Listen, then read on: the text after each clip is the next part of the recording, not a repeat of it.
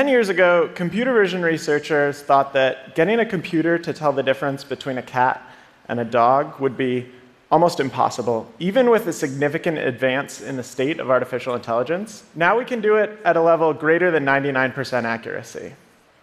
This is called image classification. Given an image, put a label to that image, and computers know thousands of other categories as well.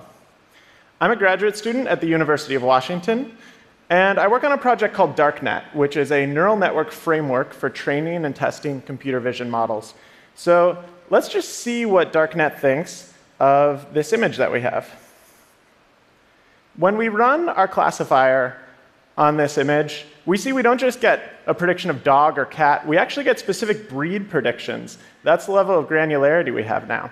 And it's correct. Uh, my dog is, in fact, a Malamute.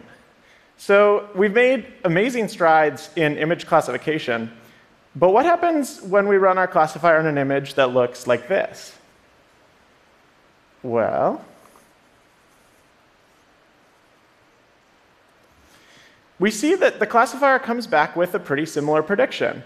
Uh, and it's correct, there is a Malamute in the image, but just given this label, we don't actually know that much about what's going on in the image. We need something more powerful. I work on a problem called object detection, where we look at an image and try to find all of the objects, put bounding boxes around them, and say what those objects are. So here's what happens when we run a detector on this image. Now, with this kind of result, we can do a lot more with our computer vision algorithms. We see that it knows that there's a cat and a dog. It knows their relative locations, their size. It may even know some extra information. There's a book uh, sitting in the background. And if you want to build a system on top of computer vision, say a self driving vehicle or a robotic system, this is the kind of information that you want. You want something so that you can interact with the physical world. Now, when I started working on object detection, it took 20 seconds to process a single image. And to get a feel for why speed is so important in this domain, here's an example of an object detector that takes two seconds to process an image. So this is 10 times faster than uh, the 20 seconds per image detector. And you can see that by the time it makes predictions, the entire state of the world has changed. Uh, and this wouldn't be very useful for an application. If we speed this up by another factor of 10, this is a detector running at 5 frames per second. This is a lot better, but for example, if there's any significant movement, I, I wouldn't want a system like this driving my car. this is our detection system running in real time on my laptop. So it smoothly tracks me as I move around the frame, and it's robust to a wide variety of changes in size, pose, forward, backward. This is great. This is what we really need uh, if we're going to build systems on top of computer vision.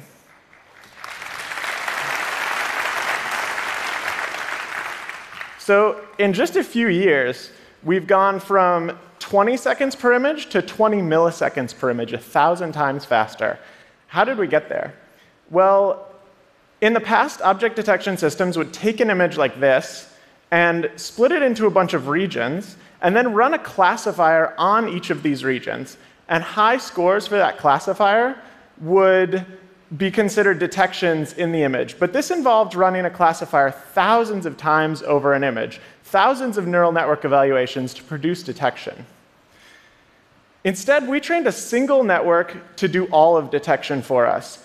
It produces all of the bounding boxes and class probabilities simultaneously.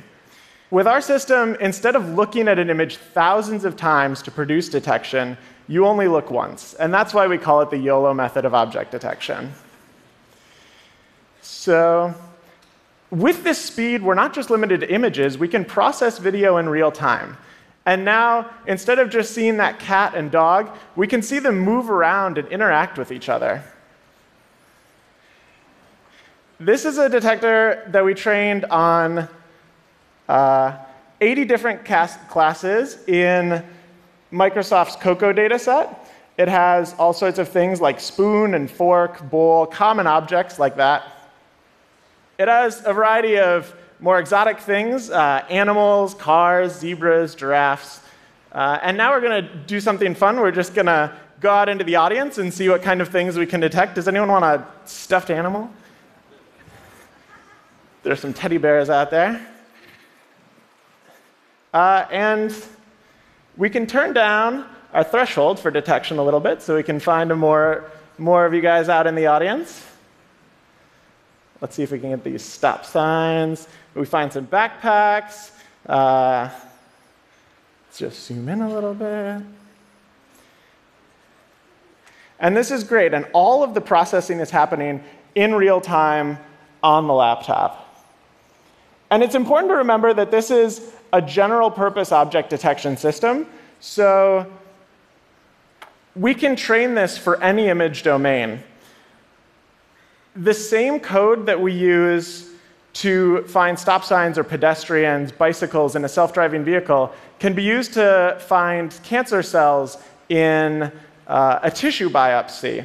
And there are researchers around the globe already using this technology uh, for advances in things like medicine, uh, robotics. This morning I read a paper where they were taking a census of animals in Nairobi National Park uh, with YOLO as part of this detection system. And that's because Darknet is open source uh, and in the public domain, free for anyone to use.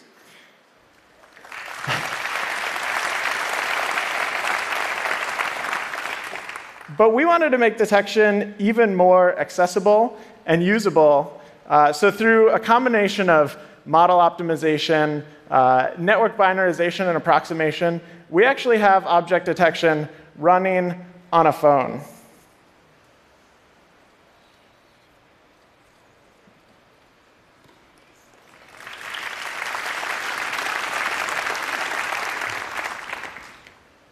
And I'm really excited because now we have a pretty powerful solution to this low level computer vision problem. And anyone can take it and build something with it. So now the rest is up to all of you uh, and people around the world with access to this software.